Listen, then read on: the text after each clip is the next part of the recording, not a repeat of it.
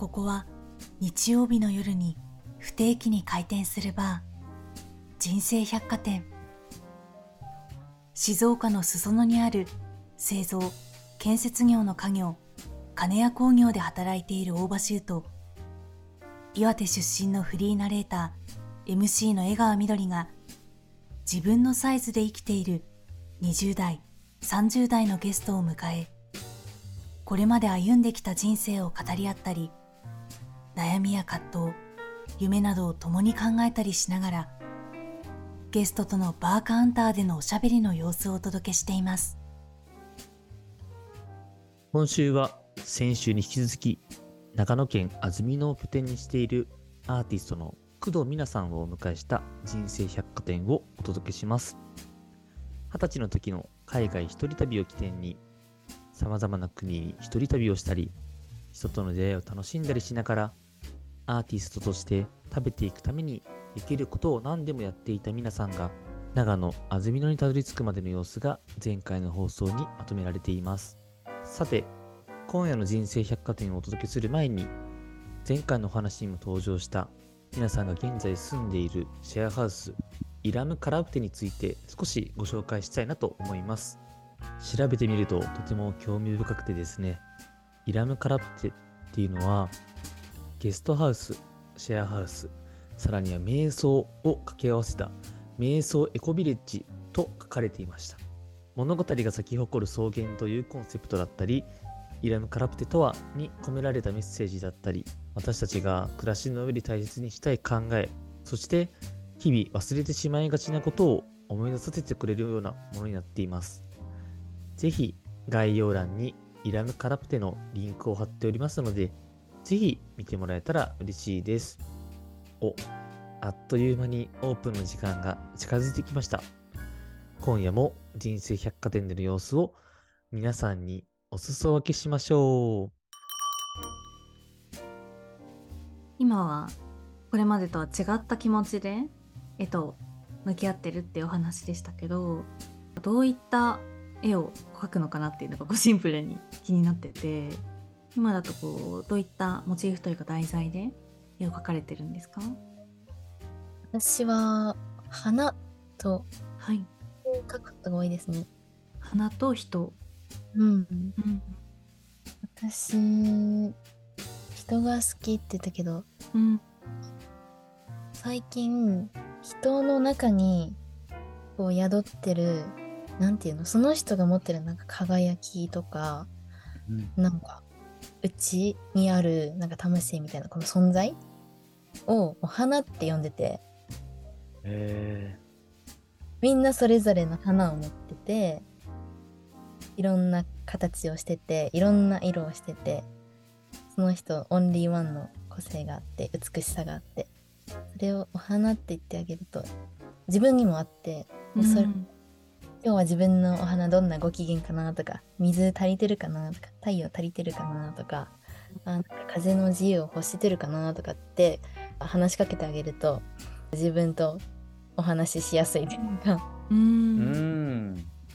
なんだろう自分？自分の内側にいる自分がイメージしやすいというか。だからなんかうんそんな風で、まあ、本当に人のお顔を描かせてもらったりとかお花を単純にお花好きだし、うん。あの近所にというかその今住んでる場所にそれこそたくさん綺麗なお花ありそうですよね。はいいっぱいこの辺りに咲いてますしうね、ん。うん。まあ、お花を買ってそれをなんとなく見ながら描くこともあるしうん。絵図だけで描く時もあるし。うん。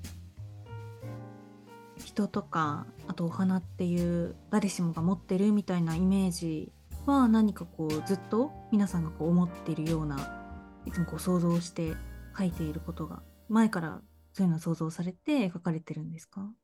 うーん。前からというよりもなんだろう、去年の春ぐらいからですかね。うん。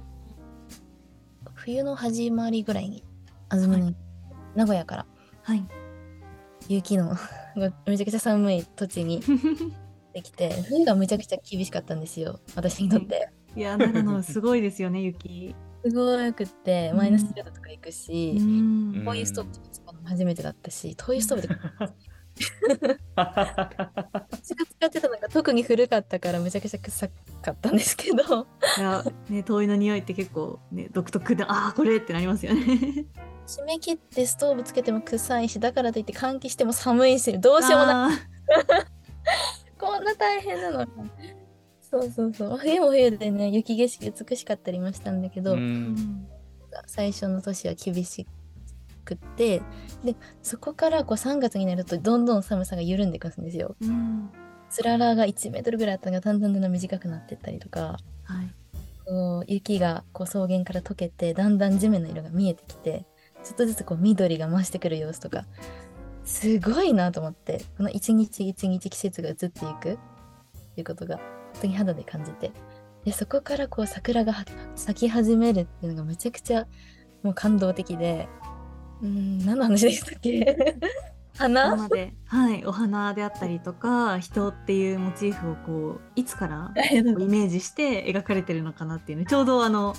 ねそういった経験を経た春去年の春ぐらいからっていう。はい。今この冬から春の感動をシェアしてたら、そっちに夢中になっちゃって そう相当感動したってことが伝わりました。でそのあたりからやっぱこの春が来るっていうこととか花が咲くっていうことで本当に美しいなっていう。なんかそこをなんか人間と重ね合わせるようになったのかもしれないです。本当に釣りへ住んでから自分の中で結構こう湧き上がるイメージだったんですね。ね、はい、うん。環境が全てじゃないけど、うん自分のあり方だったり内側のも、ね、あり方でいくらでも自分ってこう変化していけるし自分の望みこう幸せになっていけると思うけどなんか自分がこう本当に自分らしくあれるとか、うん一番心地いいなと思う場所に自分を置いてあげるっていうのをやっていいことだなって思います。花は置かれたというか巻かれた場所で咲くしかないけど人間は移動ができるもんね。確かに上手。人間は移動できる自由がありますもんね。人間は移動ができる自由があるしここで咲きたいと思えば自分なりに頑張るというか、まあもちろんいろいろと苦労したり悩んだりするけどそこで咲くこともできるかもしれない。うん。ね、君には無理だよっていう言葉をいろんな人にかけられた過酷な環境だったとしてもいろいろ考えながら咲くことできるかもしれない自分なりの花を咲かせてっていうところでうん。そうですね。そこで頑張るのもいいし、本当に大変だったら移っちゃう自由もあるんだよっていううん、両方選べますね。うん、みなちゃん自身も海外っていうところに初めて行った時っていうのかな。そこの時って改めてどんな心境というか海外になんとなく行きたいっていう気持ちだったのか自分を変えたいみたいな気持ちがあったのかそこってちょっと改めて聞いてもいいですか、初めての海外は二十歳の時に行った台湾4日間だったんですけど、それはもう行きたくてしょうがなかったですね。おお そうなんだ。行動でもうとこれは行かなきゃみたいな。昔から海外に対する憧れめちゃくちゃあってそれこそこう地球儀とか国旗図鑑をこうサンタさんとかに頼んで永遠に眺めてるようなちょっと変わった子で。だからずっと大学生になって自分でお金貯めたら行きたいなってずっと思っててそれが叶ったのが、まあ、一番最初の旅でしたね。そういう初めての世界というか初めての海外っていうところでいろんな気づきとかもあったし今こうやって名古屋から安曇野っていう国内の今度移動っていうのかな拠点を移すっていうところで感じることがあったりっていうところ何かみなちゃんにとって環境を移したりとかなんか移動をするっていうことが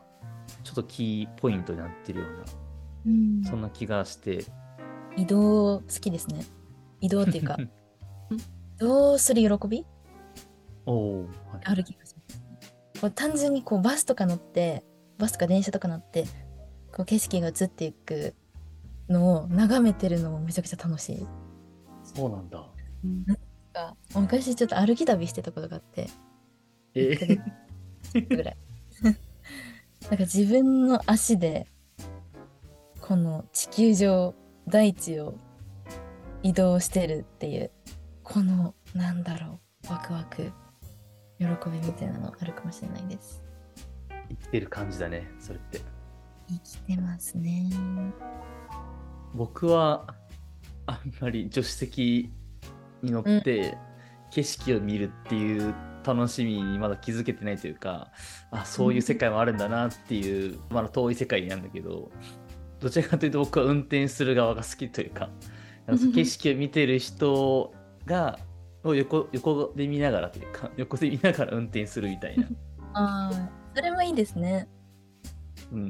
うん。なので そういうふうに楽しんでる人がいる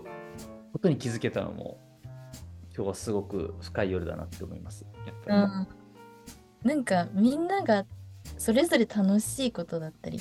それぞれが、これは喜びだって思うことをやってればいい気がしますね。きっとしゅうさんは今こう自分が運転するそこが楽しくって喜びで、でも私だったらむしろ乗せてもらって景色を存分に楽しむ方が今は楽しいかもしれなくてでもここがハマったらお互いハッピーだしハッピーだよね。ね循環がこの世界中でね起こってったらいいですよね。うん、なんかそれぞれの花を見ながらあ私はこれが好きみたいなそういう花もあれば僕はこれが好きっていう花もあってなんかそれぞれがいい具合にマッチしていくと世界は幸せというか自分たちの生きてる身の回りの社会みたいなのはちょっと優しくなれたりとかいいなっていう風に、あったかい世界が広がるようなうん、違うって価値ですね。おー違うって価値違うって価値だなって。違うから面白いし。ね。いろんな花があって美しいし。花を見てるとこの花になりたいなとかって憧れを持ったりはしないのかな？ああ、私は桜になりたいです。桜明確に桜桜。うん、桜好きですね。私、死んだら、ってことを考える時があって。うんうんもし死んだら、いや、石のお墓よりも桜の木一本植えてほしいなって思うね。うん桜、ね、木ってね、何年も何百年もかけてこう、そこに根を張って大きくなって、桜のね、すごい大きい木ってすごい美しいじゃないですか。うんこうやって私の肉体がなくなった後ここにこの地球に存在してなんかその桜の下で誰かがお茶したりピクニックしたり誰かが踊ったり誰かが恋したりそんなの木で木になって眺めていられたらいいなって思いますね。そっ考かそのかった。桜の周りに集まる人のこともそんな風に考なんかそれもえてのことだったんで。うん、うん。お花みんなね好きじゃないですか。いやそう桜って本当に不思議な木だなってつくづく思いますね。私はなんかないですよねこんなに、ね、葉っぱじゃなくて花だけを一時期つける木ってうんねそんなにないしなんか不思議な本当に植物って言ったらいいのか木って言ったらですけどなんか特別感やっぱりあるなって思いますね。うん、特別感ね。しかも桜もまたいろんな桜あるからね彼岸桜もあればねいろんな桜があるからもしかしたらみなちゃんの中でも年齢を重ねるにつれてあ具体的な桜像が見えてくるのかもしれないしもうすでにあるのかもしれないけどいやーどんな桜か。なんか花のこと考えると楽しいですね。なんか楽しい平和じゃないですか？平和でも僕も花の話でいくと誕生日プレゼントとかもそうだし友達が嬉しい出来事があった時に最近お花を渡すようになったなっていうふうに思っててえ素敵。そういう意味では花を選ぶ時ってその人のことを考えてるような気がしてる。この人はこういう花っぽいなっていうことだったりもちろん花言葉っていうものもあるけれどどちらかというと結構直感でその人の心をちょっと見てみてあなんかこの花の形とか色とかうん。花同士のコンビネーションというかそこでいろいろと選んだりする楽しみというかうん。その瞬間ってその人のことだけを考えてるような気がしてなんか花イコール人みたいなのが、うん。ね前半あったけどすごくつながってきました僕の中で花選ぶの楽しいですよね。いい、楽しいいいますね。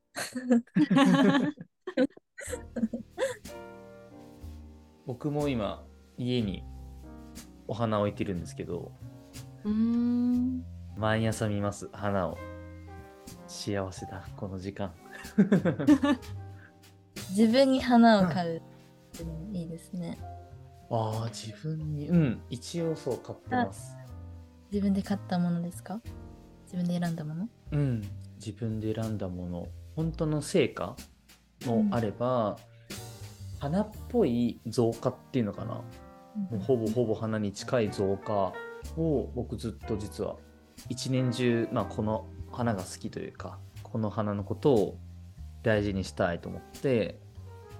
そういう作品を作られてる方から実際購入したんですけど忘れないですね。だからその時思ったこととか。うん。だから桜もそうですよね。桜をこれから見るたびにみなちゃんの話を思い出すというか。もちろんみなちゃんはねずっとまだまだいろんな形で活動したりとか暮らしていくと思うけど僕たちが生きてる限りというか、まあ、みどりちゃんと僕は桜を見ると今日のお話というか そこを結びつくような気がしますね。うん。そうですね。花の多い今日は夜というか 本当に、うん すごく僕たちもいい時間をねみゆちゃん過ごさせてもらってますねなんかうん、こんなに広がるとはっていう。おかげさまで。ね、皆さん選ばれてるモチーフのお話から始まりましたけど、うんなんかこれをきっと聞いてるリスナーの方も何かこう思い出す、ね、お花があればいいなって思いましたね。うんそうだねうんうん。そうだし花と自分っていうところで自分の内面を花に見立てて対話してみるというかうんっていう形も新しいなっていうふうに全員が全員はしないみなちゃんだけなのかもしれないこのお花との対話みたいなみんなやってることかもしれないですけどね。自分の内側と対話するってのは。うんうん私はお花とかって言って遊んでます。う ん でもなんかその遊びみたいなところって元からそういうマインドだったのかどっかでそういうちょっと面白くじゃないけど転換しながら遊ぶみたいなものが身についていったのかな。もしなんかあるとしたら、私、赤毛のアンっていう小説が大好きで、聞いたことありますか、あります。あります。ねカナダのプリンス・エドワード島っていうちっちゃい島を舞台にして女の子が成長していく物語なんですけどその女の子大好きでアンがその子に結構影響されてこう自然物にもう花とかが美しくってなんかそこに恋したりとか見とれちゃってぼーっとしてるみたいな ちょっと夢見がちなとこあるかもしれないです。なんか綺麗なものとか、うん絵とか、美しい言葉とか、お花とか、なんか好きですね。そういうのね。まさか赤毛なんてくるとは思わなかったけど。そうですね。いろんなところにヒントが詰まってるんだよね。幼少期とかふとした瞬間の出会いとか、見た景色とか、うん。まさに前半に言ってくれたけど、ね、どこでつながってるかわからないというか、失敗が失敗じゃなくなるみたいなところですよね。切り口は違うけど。そうですね。何かしらの種みたいなものが自分の過去とか子供の時にあるものかもしれないですね。そんなみなちゃんはこれから、まあ、安住のの今のイラム・カラプテうわ、すごい覚えてくれた。私のカラプテをずっと1年ぐらい間違えてるんですよ。え？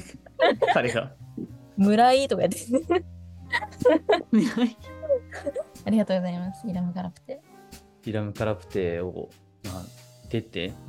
うん。で、まあ、安曇野で暮らすっていうことだけど、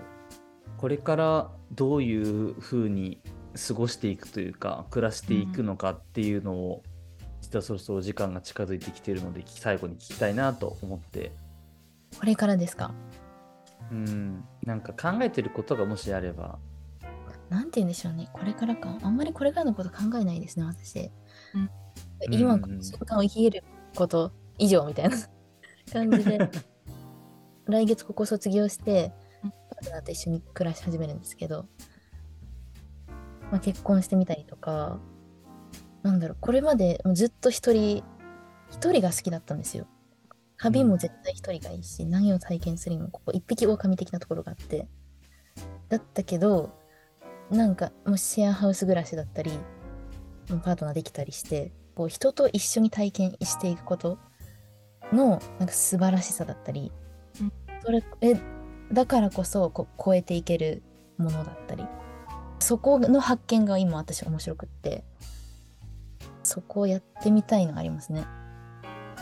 なんか自分の中で絶対にありえなかった選択肢うん。がどんどん今自分に現れてきてて面白いんですよ。えこの私が？みたいな。あ自分の中でも、そうそうえ結婚するの？は？みたいな。うん。自分の中でありえなかったことがなんか起こっててなんかすこう思い込みをこう外していってそこので自由をまた拡大していきたい冒険ですねあー新しい冒険だ、今度。外に出るというよりは、新しい世界っていうのかな、もう。そうかもしれないですね新しい世界、新しい自分との冒険みたいな。うんなんか他の人みんなにとったら結婚することとか誰かと一緒に住むこととか、でも家を借りることとかって結構普通の人生のす何？プロセスの中であり得ること？なのかもしれないけどなんか私にとってはなんかもう新鮮すぎてうん家を借りる。え？みたいな。こうフットワーク買ういつでも行きたいとこにすぐ行けるような身軽さでいたかった私がこうちょっとこう身を落ち着けるような家を借りようとしてる私、え？みたいな。それがなんか面白くって、うんうん、そこに今なんかワクワクだったりときめきがあるからやっていくかなって思いますね。うん。誰かと一緒だからこそ行ける場所とかもあるかもしれないですよね。一人だったら絶対行かない場所にもしかしたら二人だったら行けたりとかうん逆に変わらずね皆さんがこう連れ出すってこともあると思いますしなんかその変化を丸ごと楽しめたらいいですよね。ですね。うんうん今を確実に生きてるというか、なんかそれ積み重ねてるからこそ、見えてくるこれからみたいなところがあるんだと思うし、まあまずは今をまっすぐに行きますみたいなところですよね。多分その積み重ねの中で見えてくるものがあれば、そこに行くし、見えなければ今を引き続き磨いていくというか。そうですね。今感じるときめきだったりワクワクにもう純粋に従っていくだけかなってそれがどこに自分を連れていくかわかんないけどなんかそこを味わっていけたらいいなって思います。うん。なんか久しぶりにこうやって長く一緒におしゃべりができて僕はすごく楽しかったなと思うし、またぜひ人生百貨店にもまた足を運んでくれたら嬉しいです。私も楽しかったです。というところで今日のゲストはですねアーティストの工藤皆さんにお越しいただきました今日は安曇野からありがとうございましたありがとうございました。ありがとうございました。みなちゃんがお店を出ましたけどみとちゃん今日はどんな夜でした？いつももう基本あのゆったりねリラックスして話させてもらってるんですけどより本当にね皆さんが言ってた今このと瞬間をじゃないんですけどしゅうくんとか私とか皆さんから生まれる言葉をすごく味わえたような時間だったなっていうのがまず感想とあと皆さんに対して思ったことで言うと自分が好きなこととか自分が何をすれば心地いいのかっていうのをものすごくこう理解されてるなっていうのがすごく素敵でした。うん、やっぱりこう自分のやりたいこととか本当に些細なことでもこう好きなこととかってなんか知ってるようで知らないというかみんな。まあ、うんそうだよねうんうんうん、結構そういう人っ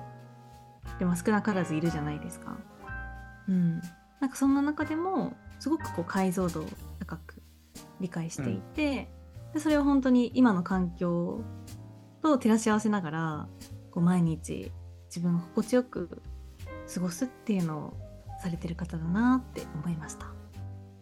出会った時から変わらないのはうんうん。今をすごく大事にするっていうところとうん。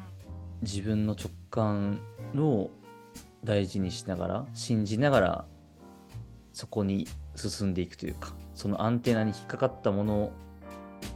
に対して進んでいくみたいな姿勢なんだけどうん。でもその軸は変わらないんだけどうんその軸の中で進んでいく上で考えることっていうのかな？がうん。ちゃんと段階を踏んでるような気がしていてなんかいろいろと考えた上で直感に従ってるっていう風な形がちょっと変わったような気がしていて。うん。まあそれこそ海外に初めて行った経験っていうところももちろんそうだし名古屋から安曇野というところに移ったっていうところもそうだし、まあ、シェアハウスまあイラムカラフテをまあ出られるっていうところもおそらく直感なのかなっていうふうにここは聞いてないけど僕の中ではまあ感じたんですよね今日の話の中で。であ本当にみなちゃんと出会っても結構長くはなるんですけどうん見た目と思考がちょっとギャップがあってすごく面白いというかなんかすごいおとなしそうなんだけどすごく快活というか本本当にアクティブだなという風なところがある反面めちゃくちゃ内政オタクというか まあこの前のメイさんの話でいくけど本当内政を知っている。うんうん。その中での一歩をどんどんどんどん重ねているようなイメージ。うんまさかなんか死んだこと死んだ後のことについて考えてって思わなくて 正直。ね確かにそんな話も出ました。ねでも納得した。あの桜っていうアンサーというかみなちゃんなりの考えっていうところ、であそこまで考えましょうみたいな話では全くなくて、うん。まあ、でもそこまで考えた上で日々を過ごしていくっていうところがみなちゃんにとってはぴったしというかうん。気がしてるからなんかそれぞれのね形があるので一概に僕たちも正解っていうわけではないと思うけど重なる部分はあると思う。人間が花っていう風に思うのは僕もすごく共感した部分だったしときめきに従うみたいなところは別に大きい決断じゃなくても小さい選択とか決断これが綺麗だなとかこの花綺麗だから買ってみようみたいなそういう小さい選択でもいいと思うんですけど日々の生活の中でも取り入れられそうというか 是非取り入れたいなみたいなところの言葉お話に出会えた夜だったなっていうふうに思います。最後にみどりちゃんからこの番組のお知らせをお願いします。はい。人生百貨店では皆さんからの感想をお便りフォームで募集しています。番組を聞いての感想パーソナリティの2人に聞きたいことなど概要欄のフォームからお待ちしています。過去の配信は Spotify、Amazon Music、Google Podcast で聞くことができます。お好きな方法で聞いていただけたら嬉しいです。また人生百貨店の Twitter アカウントではパーソナリティの2人や過去に登場していただいたゲストの方を中心にハッシュタグ人生百貨店をつけて投稿したりしているのでそちらもチェックをお願いしますそれではまたいつかの日曜の黄昏時にお会いしましょう。